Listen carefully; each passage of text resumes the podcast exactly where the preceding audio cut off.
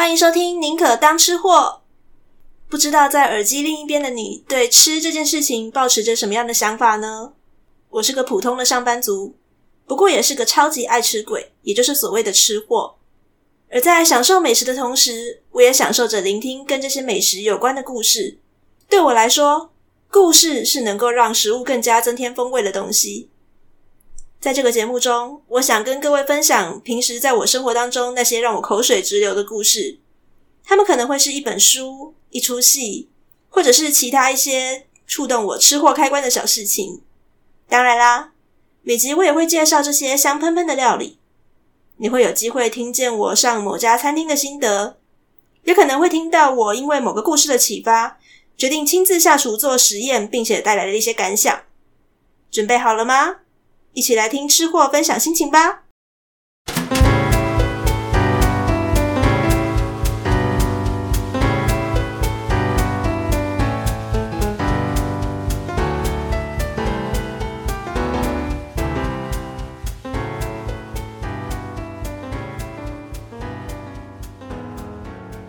嘟嘟嘟嘟嘟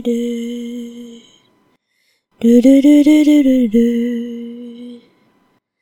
嘟嘟嘟嘟嘟嘟嘟，嘟嘟嘟嘟嘟嘟嘟。安安，各位，欢迎收听《宁可当吃货》。大家听到刚刚开场白那一段嘟嘟嘟的哼音乐，脑袋里面浮现的是什么呢？如果你们跟我一样听到刚刚那一段音乐，虽然我可能哼的不是很准啦，但如果你听到刚刚那一段旋律，脑中立刻浮现了一个戴着墨镜的大叔的话，那你应该很快就可以知道今天想要讲的主题是什么了。最近天气真的是很热，越来越有夏天的感觉了。那说到夏天，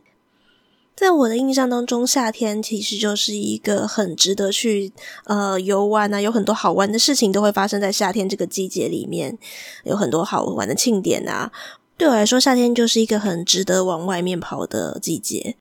那当然，因为今年疫情的关系呀、我们还是就是多鼓励，然后多多待在家里面。呃，即使现在已经渐渐的离清零的目标越来越接近了，我们还是不能够掉以轻心。但可是天气这么炎热，待在家里面一定会有一些事情需要做嘛，总要为自己找点乐子。那对我来讲呢，过去每一年的夏天，当我们不能够往外面玩的时候呢，呃，对我来讲，夏天一定要做的事情呢，就是要听一些令人心神比较刺激的一些比较凉凉的小故事。所以大家应该也知道，为什么今天这一集我要用这种语调来开场了。讲到这种凉凉的小故事，但是又让人家觉得说，诶，呃，欲看欲罢不能，又害怕又想看，然后每年都应该要追一下的这种故事呢，相信有些人跟我一样，大概脑中就会浮现两个日本超级长寿的电视剧系列，嗯，就是《毛骨悚然撞鬼经验》跟《世界奇妙物语》。这两个电视剧，它大概都是在日本采用每半年然后播出一次的方式，然后呢，每一集大概就是有四到五个短片，大概每个短片大概二嗯十几二十分钟这样子的长度。所以呢，对很多人来讲的话，就是刚好看过一次之后，你就有大概半年的时间去沉淀一下，如果你觉得莫名其妙，或者说你有一点真的被吓到了的感心情。那除此之外呢，毛骨悚然撞鬼经验跟世界奇妙物语，他们还有另一个共通点，就是半年才播一次嘛。那电视台当然会想办法，就是我要号召说，让那些已经半年没有看的观众们累积他们最高的期待值。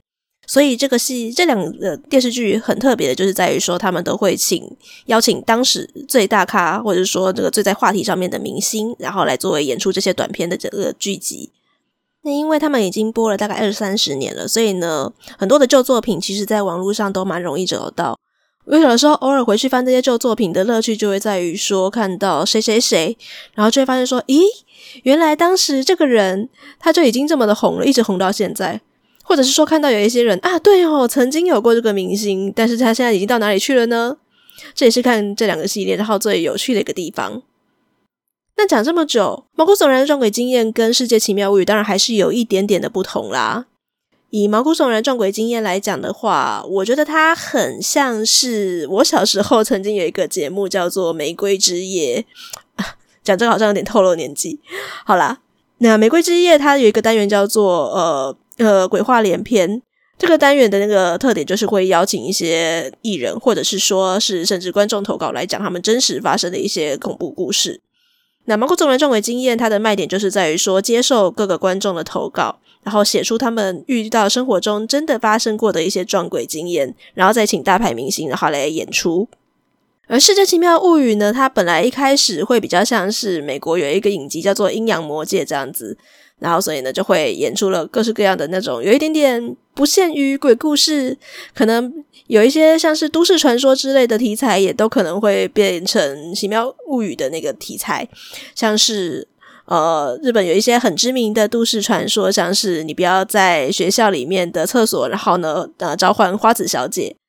或者是说不要玩所谓的四角游戏，四角游戏就是那个四个人，然后呢到每一个角落去，然后去拍下一个人，然后玩着玩着你就会发现说这个游戏其实如果没有第五个人是玩不成的哦。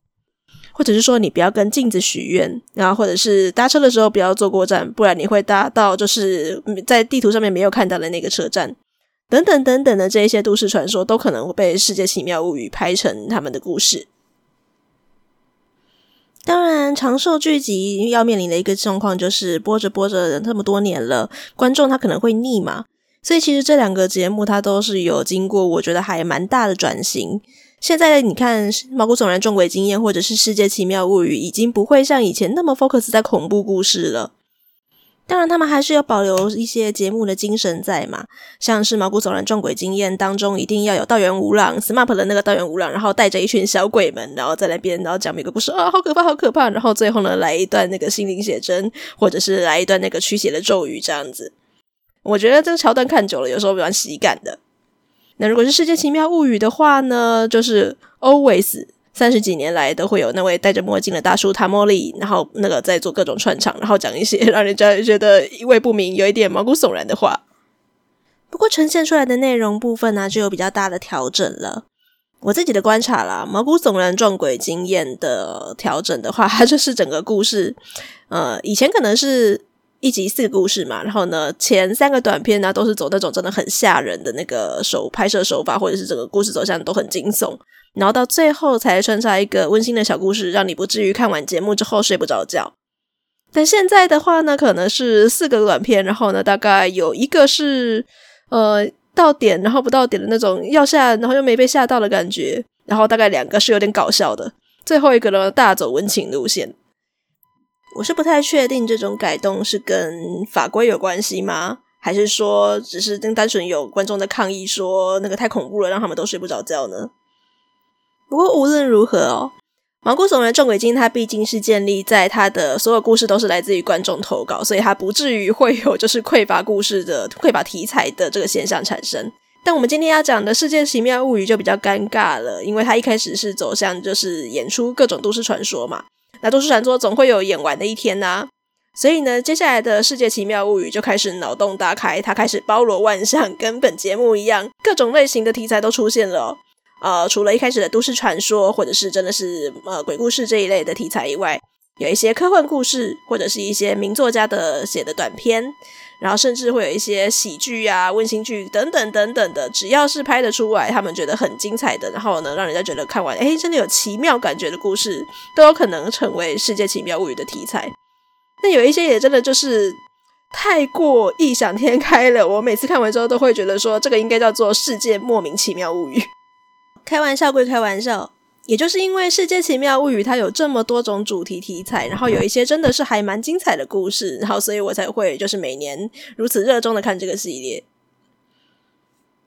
因为《世界奇妙物语》已经至今播出了三十几年了，所以其实很多旧的片段在网络上面是可以自己找到的。那各位如果有兴趣的话，可以自己去找找看，有很多短片都非常有意思。我自己蛮喜欢的几个故事，像是呃妻夫木聪演的《美女罐头》。那个时候欺负木聪是真的很帅，然后还有一些比较有趣的短片，像是小栗旬演的《空中医生》啊、呃，还有什么呢？我想想看，有一个叫做木有的短片是非常惊悚的，跟雪山凶灵这两个都是属于比较恐怖的鬼故事。然后还有比较喜剧型的，像是人事不动产，这也是一个蛮有趣的故事。这几个都还蛮值得来参考看看。那鉴于我们的节目。宁可当吃货还是一个普遍级的节目，我也不想要吓到太多不想要听鬼故事的人，所以今天我挑的两个故事呢，都比较没有那么的恐怖，可以安心的服用哦。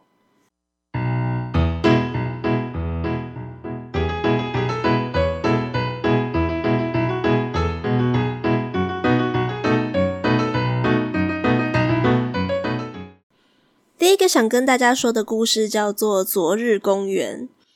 这个故事其实，在《世界奇妙物语》里面是非常非常受到欢迎的片段，所以其实它后来就是有拍了新的版本。那你去现在在网络上面找，比较容易找到的，其实是有村架纯的新版。对我来说，这两个版本其实各有千秋。不过，因为有村架纯版比较容易找到，而且我觉得就是它的版本结局讲的有点太明显了。虽然是很感动、很温馨，没有错，不过对我来讲就少了一点点需要让人家思考的韵味。那所以我在这边会主要以讲帮堂本光一的旧版为主。那其实新旧版的情节大致上呢是类似的，所以呢不会影响太多的那个收听的体验。那各位有兴趣的听众们，如果听完之后呢，觉得说这个故事听起来很有意思的话呢，可以去把新版旧版都找来看看。那看完之后呢，也欢迎再去找原著小说来看喽。昨日公园的开头啊，就是可以看到他们光一，我们把他叫做男主角好了。那跟他的朋友，那我们就叫他朋友就好了。这个故事不太需要去记人名了。好，那男主角跟他的朋友两个人呢、啊，在公园里面在打棒球，其实就是那种呃一边扔球，然后呢传接球，然后一边在聊天。那从他们两个的对话当中啊，大概就可以知道说，两个人都是即将面临毕业的小年轻学生。然后呢，都对未来有一点点烦恼，所以他们就有一搭没一搭的，一边传接球，然后一边在聊说毕业之后要干什么，但很苦恼说未来到底可以做什么事情。这是一个蛮寻常的日常的片段嘛，所以呢，男主角也没有太留意，他就这样子过了平凡的一天。那他们丢着丢着啊，在那个过程当中呢，因为好朋友呢一不小心呢就把球然后掉到了地上，然后男主角。因为看到说这个球溜的还蛮远的，所以呢就跑啊跑，然后跑到蛮远的地方去把球捡回来。那这样子的话，一整天也就过去了，没什么事情，然后各自回家。但到晚上的时候呢，回到家的男主角他突然接到了一通电话，然后是他好朋友的家人打来的。然后打来的时候呢，居然是一种很哀戚的声音在跟他讲说：“呃，嗯，你是叉叉叉吗？呃，很遗憾的跟你讲那个。”今天呢、跟你一起打球的你的好朋友啊，他下回家的时候呢，居然被车撞死了。男主角就大吃一惊，天哪，我的最好的朋友居然就这样子死掉了。那第二天呢，还在震惊当中的男主角，他就非常的思念他的好朋友，男的想说，我们最后的道别是在这个公园，他就这样子郁郁寡欢的，然后来到了昨天打球的公园。然后当他坐在公园的长椅上面的时候呢，突然间有一个棒球，然后呢滚落到他的脚下。那男主角也没有多想，他就顺势的把他的球捡起来。结果这个时候，神奇的事情就发生了，时光居然就倒回到了昨天。他一抬起头来，就看到他的好朋友在跟他说：“把球扔回来呀！”他虽然也不太明白到底发生了什么事情，不过男主角这个时候呢，就知道说他不知道为什么回到了昨天。那现在他唯一能够做的事情，就是不要让遗憾发生。他不想让他的好朋友死掉。所以男主角就想了想，他决定，嗯，我们不要就这样子跟昨天一样，投完球、投接球完之后呢，我就跟你告别。那为了预防你可能会发生车祸什么之类的，不然的话，我来陪你回家好了。那果然，男主角陪着他的好友回家，也成功的阻止了他好朋友的死亡。结果没有想到呢，当他回家了之后呢，他还是接到了通电话，说他的好朋友还是遇到意外，然后呢过世了。男主角这个时候呢，没有心思去想这些。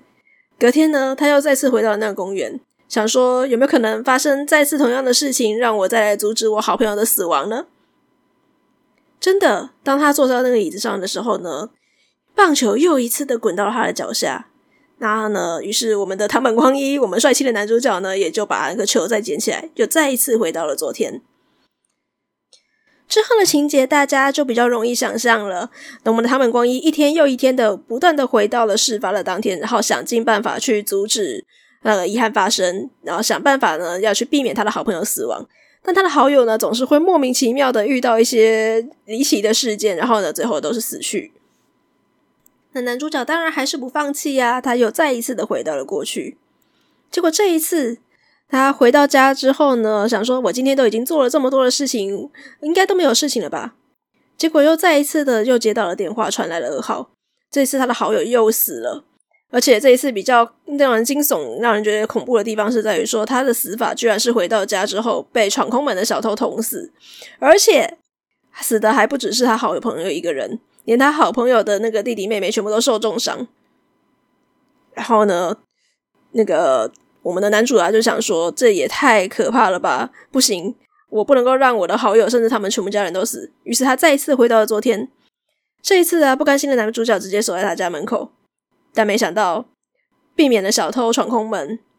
男朋友家呢居然没事发生了火灾，这下子呢是全家人都死了。他们光一看到这边，当然就再一次傻眼。所以当他接下来有幸再一次的回到昨天的时候呢，当他捡起了那颗棒球，他就主动问好朋友说：“哎，问你一个问题哦。”如果你知道我今天会死的话，你会打算怎么做呢？这个时候的男主角已经不知道应该怎么做了，因为他觉得好像越是努力去救他的朋友，事情发展越来越糟。然后他朋友就有点奇怪，想说你怎么莫名其妙问这个问题？那男主呢也想说，嗯，这个问题问的不是很好，所以他就问他的好友说：“对你来讲，说你觉得最重要的东西是什么呢？”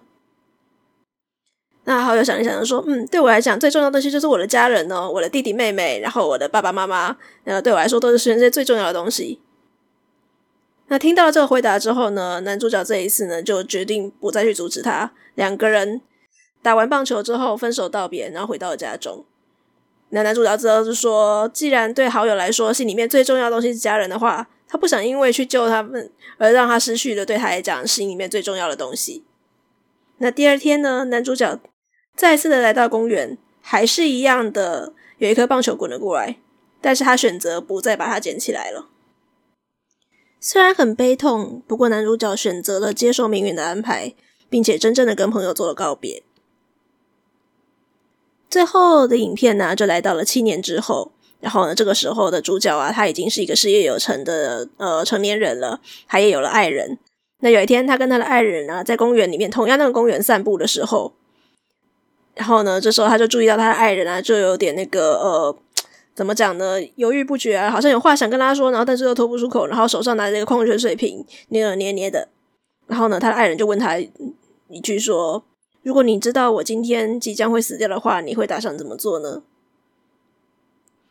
堂本光一的旧版最后影片就结束在光一已经知道了他的爱人，然后呢，历经了跟自己一样的事情。他手上拿着的那个矿泉水瓶，应该就是跟自己当年捡起的那个棒球是一样的意思，可以再度回来穿越，然后呢，救回即将在今天死去的自己。而新的有村架纯版本呢，则是在这边呢、啊，有村架纯用一副一切都懂了的表情，然后对她老公说：“谢谢你。”昨日公园是我自己蛮喜欢的一个故事哦，相信大家有的时候都会有同样的感觉，就是你。曾经发生过某些事情，然后某个遗憾，然后你很伤心、很难过，觉得说要是怎么样怎么样就好了，觉得自己无力去挽回。那如果这个时候啊，大家难免也都会想说，如果可以怎么样怎么样的话，我是不是就可以去挽回这个遗憾了呢？但说真的，你当你预知了可能会发生的那个遗憾，然后呢，你想办法去挽救它，难道事情的结果真的就会比较好吗？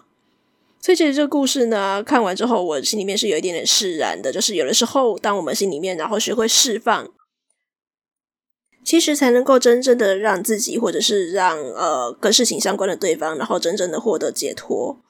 那如果你真的觉得有什么遗憾的话呢，就是提醒自己，在每一天呢，都把自己的生活过得很好，不要让任何的事情、任何意外发生的时候觉得遗憾。那真的。即使必须要跟某个人道别的时候呢，请一定要好好的珍惜道别的机会。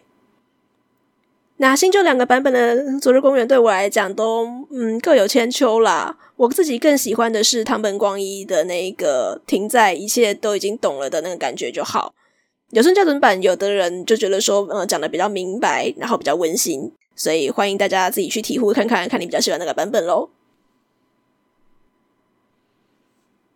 好的。刚刚很任性的挑了一个我自己私心喜欢的《世界奇妙物语》的经典故事《昨日公园》，那我相信应该会有一些吃货听众们呢，不耐烦的在敲碗说：“诶，宁可当吃货，不是美食频道吗？你的美食故事在哪里呢？”所以第二个故事呢，我们就来讲一个比较开心一点的。说到《世界奇妙物语》跟美食的话呢，你直接去搜寻这两个关键词，一定会跳出我们今天要讲的这个故事——完美的寿喜烧。从这边就可以知道，这个篇章它虽然短，而且是一个小小的喜剧，但是是多么的深入人心，看过的人应该都不会忘记。就连连锁寿喜烧品牌 Momo Paradise 的 Facebook 都曾经有转发过这一篇完美的寿喜烧的影片哦，你就可以知道说大家是多么的深入人心。好，我刚刚有说这是一个喜剧，你其实从选角大概就可以知道说它是一个百分之百的喜剧了。因为《完美的寿喜烧》这个篇章，它的主角呢是伊藤淳史。如果对这个名词没有什么印象的话呢，跟我年纪差不多的人，或者是至少十年前就有在看日剧的人，应该就可以想到一个日剧版本的电车男吧？对，就是那个矮矮小小，然后看起来有点畏畏缩缩，然后但是浑身自带喜感的演员。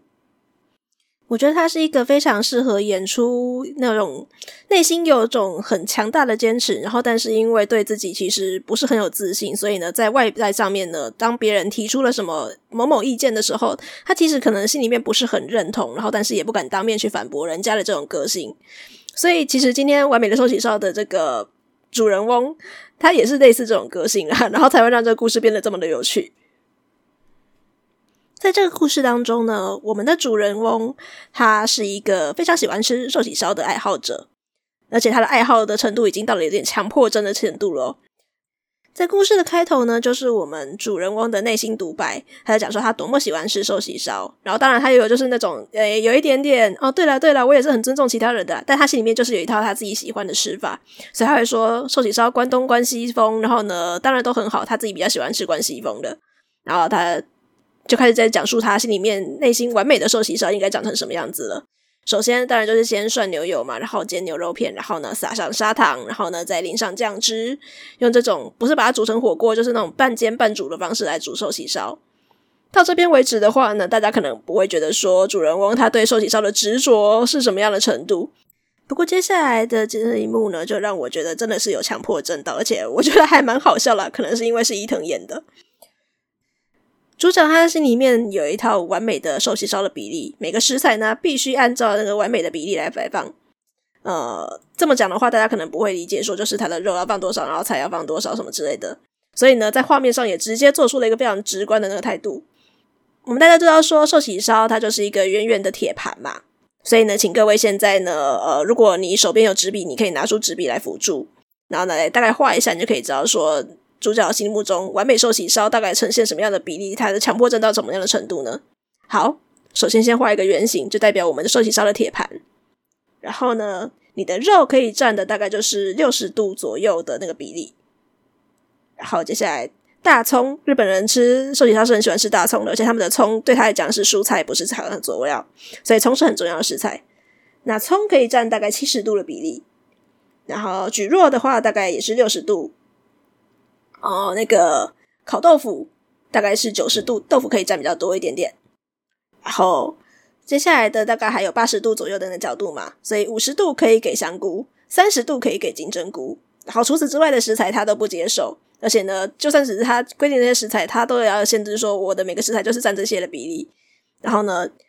有没有到这边已经觉得说这个有点烦了？然后还限定说，当你的食材都这样摆过去之后呢，你的煮法要盖上。嗯盖子，然后呢，少少的焖一下，然后用半煎半煮的方式，这样煮起来才是最完美的寿喜烧。以上的这一些，全部都是在影片开端的时候主角的内心独白。然后最后在独白的时候讲完了，他内心觉得说什么样才叫做最好吃的寿喜烧的时候呢，他还在心里面讲一句：他非常的喜欢吃寿喜烧，可惜寿喜烧是一个不适合自己吃的食物，一定要人多的时候一起吃才好吃。嗯。我某种程度上赞同这种说法啦，因为我觉得火锅什么之类的，当然有些人会觉得说寿喜烧不是火锅，它跟火锅是不一样的食材。但 anyway，这种食物就是多人分享会比较有那种气氛，比较好吃。但其实看到这边的时候，虽然某种程度上我认同他的理论，但我也会想要小小的吐槽一下主角说：“你确定真的不是因为这个人太龟毛，所以没有人愿意陪你吃寿喜烧吗？”好了，这个是我个人的吐槽。让我们回到故事。讲完这一段内心独白的时候呢，镜头就拉到了现实场景，就来讲述说为什么主角他要强调这么大一段寿喜烧应该怎么样怎么煮，他为什么会遇到了需要吃寿喜烧的场合？原来就是他来到了未婚妻的家中了，想必就是他刚跟女朋友求完婚，然后呢也是见过双方家长了，然后的家长呢就觉得说，哎，来考验一下这个人，来吃饭吧。所以呢，他来到未婚妻的家中，然后呢，呃，他爸爸未婚妻的爸爸妈妈就决定说要请他吃寿喜烧。寿喜烧是他最喜欢的食物，所以他一下子他的认真劲就全部提起来了。那毕竟是呃未来的那个丈母娘跟那个岳父啊，然后第一次来跟女婿，然后比较认真的吃一顿饭嘛，所以呢，大概也可以理解说他们选择吃寿喜烧的原因，因为寿喜烧这个食材基本上它代表的就是一种大家呃庆祝某种事情的时候会很开心的一起吃的食物。那我们的寿喜烧偏执狂主角啊，马上就是用那种很审视的态度，一下子认真起来了嘛。来看一下，说今天岳父岳母为了迎接他，到底有多么重视他准备了什么样的食材？哼，高级的牛肉看起来赞，大葱赞，蒟蒻不错不错。然后呢，还有什么烤豆腐？嗯，一定要的。然后还有像是香菇、金针菇，嗯，都很棒。但是马上就让他看到了一个分歧点了，怎么会有杏鲍菇？杏鲍菇的原产地是在欧洲地中海那边，然后所以它根本就不是一个日本食材。然后呢，对一个身为想要吃纯日本的、纯关西方的那个寿喜烧的主角来讲的话，天哪，怎么会有这种事情发生呢？他一下子他的那个价值观就受到挑战了。那对于坚持寿喜烧就是一种日式食物、有着极端讲究的男主角呢，这时候就开始变得有点不舒服起来。不过他马上想说：“嗯，好，我今天是第一次跟岳父岳母那个见面，然后第一次认真的吃饭，嗯。”对方有家庭的原创食材，也应该要好好的尊重。所以呢，这个时候啊，女友的那个父亲，就他的未婚妻的那个父亲呢，忽然转过头来跟母亲讲说：“诶，那个怎么没有上来呢？”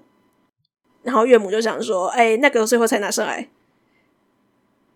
然后男主角这个时候当然就满头问号，想说：“那个那个是什么东西？还会有多的食材要上来吗？可是寿喜烧这样就好了啊，不需要多余的材料了啊。”于是，在这边呢，就种下了第二个让他不是很舒服的那个因素。虽然暂时还不知道那个是什么，不过在吃寿喜烧的阶段的时候，男主角就是各种的忍耐。首先，就是一开始在煮那个寿喜烧的时候啊，女友的父亲就他后来未来的岳父，他的火候太大。然后呢，煮的那个阶段呢，他的那个煮法没有按照他心目中的，就是要先煎牛肉，然后撒砂糖，然后再煮，到这样子，酱汁基本上就直接啪倒下去。然后食材也没有按照比例来放，就基本上啪全部下去。然后呢，在焖烧的阶段呢，没有按上锅盖。然后在这边的时候呢，他一直忍，一直忍。等到那个第一批的那个寿喜烧煮好的时候，他想说：“好，来尊重一下我们的那个家庭原创食材好了，毕竟是未来要成为亲家的嘛。”所以他就先吃了杏鲍菇。这一吃真的是惊为天人！天哪，原来杏鲍菇煮成那个寿喜烧是很好吃的耶！那男主角第一次想说：“嗯，好，果然我那个有放下起见是正确的。以后我吃寿喜烧也可以考虑把杏鲍菇放进来哟。”然后等到他要开始那个觉得说：“嗯，好，先吃了杏鲍菇之后，我可以开始开心的享受那高级和牛了。”没有想到他的未来岳母一把就把高级牛肉全部的抓走，放到碗里面，然后一口吃掉了，其他人都没肉吃。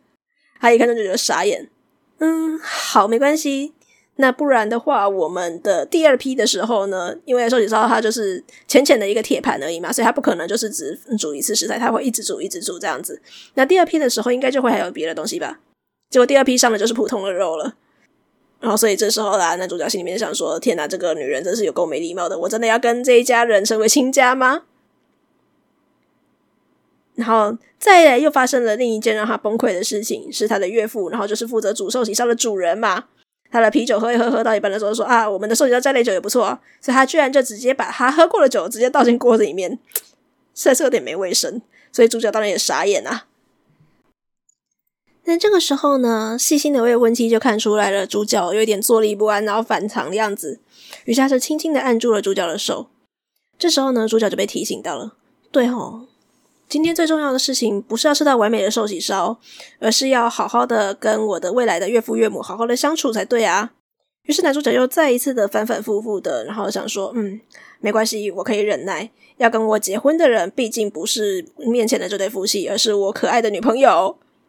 然后也很感谢说，还好我的那个未婚妻就是如此的贴心，如此细心的啊，我果然选择他是正确的。但马上令他傻眼的事情也发生了，他发现呢，他的女朋友，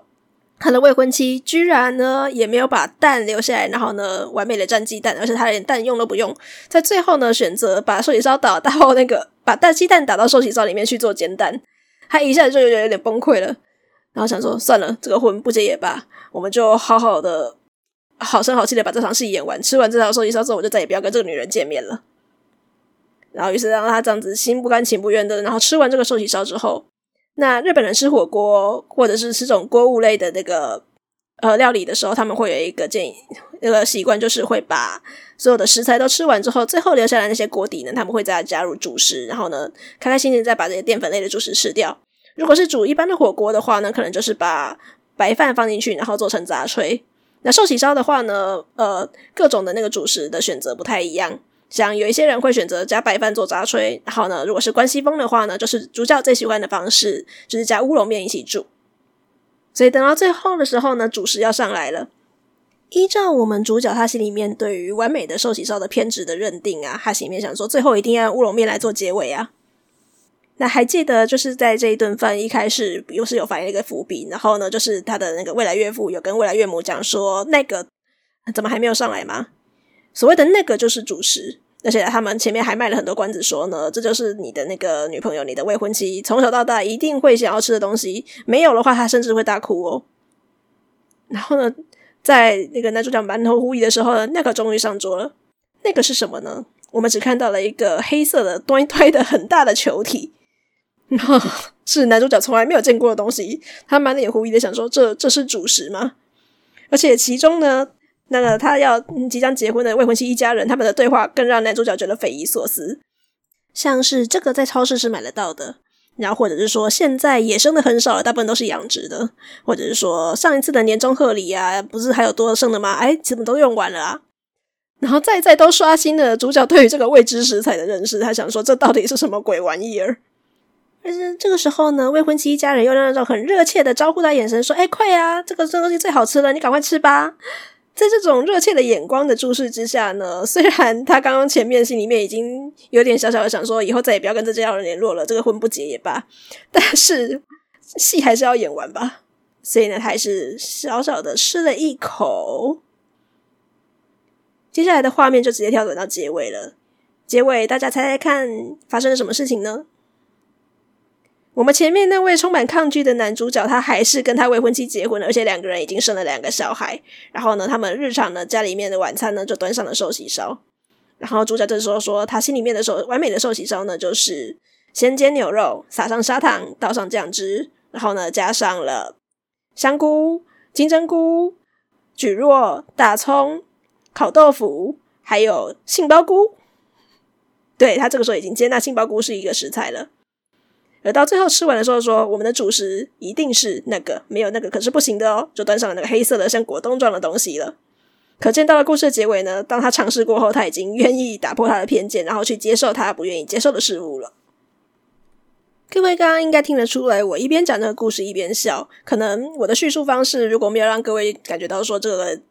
这个短片到底有多么的有趣的话呢？请各位强烈建议一定要去把这个完美的寿喜烧这个篇章，然后找出来看，也不长啦，十几分钟而已。然后，但是看完之后呢，你就会对整个男主角不断的内心戏的挣扎，然后呢，他自带喜感的那个喜剧方式，以及到最后他自打脸，他不但跟这个女人结婚，他也接受了他未知的食材了这件事情，我觉得是非常的好笑。那由于整支完美的寿喜烧的短片呢，到了最后完全没有去介绍或者是去描述说这个黑色的原型食材到底是什么东西，所以呢，播出以来呢，有很多的网友都在猜说这个食物到底是什么，然后一直没有确切的答案。然后有很多人在那边讲说，呃，这个男的实在是太难呃机车了，我才不会愿意跟他结婚啊，那个跟他在一起生活很痛苦，完全偏离了这个题材，这个短片想要表达的意义。那也有些人呢、就去各种 Google，然后 Google 到说，像九州有一个地区的那个寿喜烧，它是有加入黑色的胶原蛋白的，应该就是这个食材吧？诶，胶原蛋白是野生的吗？各位，我比较愿意相信的是，可能这一家在卖胶原蛋白寿喜烧的店的那个老板或是主厨，跟刚好有看过这支片子，所以呢，他就既致敬这支片子，所以做了一个黑色的胶原蛋白的那个食材。但是它无论如何不可能是一个主食，因为胶原蛋白一加热就融化了，好吗？就我自己的观体体验啊，我觉得我会把这个黑色的食材把它看成，它就是一个纯粹的象征。那往大一点来讲的话呢，这就是象征所谓的未知领域。所以呢，我们很多人呢、长期以来都会有一种那个偏见，就会坚坚信说，我自己习惯的、我所认知的东西，我是绝对的真理。但是这支影片刚好呢，看完之后呢，如果有一点反思能力的人呢、啊，应该就会想到说，其实我所坚信是绝对真理的东西，也未必一定是正确的。所以，其实大家都必须要时时刻刻保持对不同见解的包容心态。然后呢，你不断的去尝试新的事物，即使你可能一开始看到，你会觉得说，咦，很恐怖。但如果你试过一次，你觉得说还不错的话，那也许有一天你就会忽然领悟到，说以前的自己是不过是一只井底之蛙而已。那你会发现说自己更加的开阔了。往大处看的话，可以得到像刚刚那样的礼物。那就算就算我们是往很小的地方来看好了，也可以得到不同的领悟。怎么说呢？嗯，男主角在这一次影片当中的身份，他是一个即将要跟另一个家族然后融合的那个呃新成员。当两家人要变成一家人的时候啊，当然一定会有一些摩擦，然后磨合，然后呃很不同的起见产生。不见得一定要去全盘接受对方的喜好了，但至少要学会尊重跟包容。那前面我在讲的时候一直在讲说，很多人会说寿喜烧并不是火锅，这个也稍微讲一下好了。如果去看寿喜烧这个 sukiyaki 这个食物，它的汉字的话，呃，我们一般会看到的是平假名 sukiyaki 嘛，然后但它汉字写成了厨烧。厨是锄头的锄，这个意思是说呢，就是它原本的一开始的吃法是在大概武士时代结束的，大概十九世纪末那个时候。那最初期的吃法呢，它其实是用那个一种那个 ski 这个锄，这个未必是我们所说的锄头，但是它就是一种铁质的农具。然后一开始就是在野外的那个农作业的时候，然后休息要空档要吃东西的时候，就把那个铁质的农具啊，把它洗刷干净，因为没有什么太多的器具，没有什么太多的锅子嘛。然后就直接在这个铁质农具上面烧烤，然后再加一点酱汁。所以说呢，寿喜烧原本是一种铁板烧料理，也知道很多人说你把寿喜烧煮成火锅是错误的，它就是一个浅盘，所以本来就是应该用烤的。然后呢，酱汁只是要提了它的味道而已。那日本就是有很多食物都有分关西、关东，然后不同的吃法嘛。关西风，我们在前面完美的寿喜烧片章当中就已经有稍微提到了。关西风的做法的话，会先把那个食材，然后先把它煎烤过之后，再把它装进酱汁，然后呢，用那种半煮半烤的方式，然后来把它煮熟。关东风就真的比较像是火锅了，它就是会先煮酱汁，然后再把食材一样一样的然后排进去，然后呢，用焖煮的方式把它煮好。不管是关东风还是关西风啊，他们的吃法都是一样，就是食材好了之后呢，会把那个拿来沾生蛋，然后沾一点七味粉吃。那同时也在煮的时候也会很注意，就是你不要把牛肉，呃，或者是就猪肉之类的，反正你的肉类不要跟鸡肉放在一起，不然肉会变硬。事实上，现在的寿喜烧就如同我前面所讲过的，它就是一种比较像是有，当然你平常要吃也是可以吃啊，不过它比较像是一般有重大的需要庆祝的这个日子的时候呢，大家会一起吃一边团聚，然后很开心的食物。嗯，现在疫情呢也几乎接近要清零了，希望我可以很快的面临正常生活，然后赶快找朋友们吃寿喜烧喽。讲着讲着，我肚子好饿哦。节目的最后，还是要提醒大家哦，虽然我们现在已经可以比较正常一点点的进入微解封的生活，那很多的限制也都开放了，不过各位还是千万不能够掉以轻心哦，因为台湾能够走到这一步真的是不容易，要靠你我的继续维持，不要因为想说我们现在的呃确诊人数很少就松懈下来。我知道吃货们还是很向往说快一点，快一点解封，然后呢，我可以赶快恢复到那个餐厅里面去吃美食。嗯，我自己也是将近两个月只能够外带或者是在家里面煮东西，也是觉得有点不耐烦了。但请各位好好的努力好吗？一旦撑过了这段艰苦的日子，我就可以跟朋友们约一起好好的庆祝一下，来吃个寿喜烧了。那各位吃货听众们，如果你们有什么很期待，一定要在那个解封之后呢，去大吃特吃的东西，非常期待的美食，也欢迎留言跟我说喽。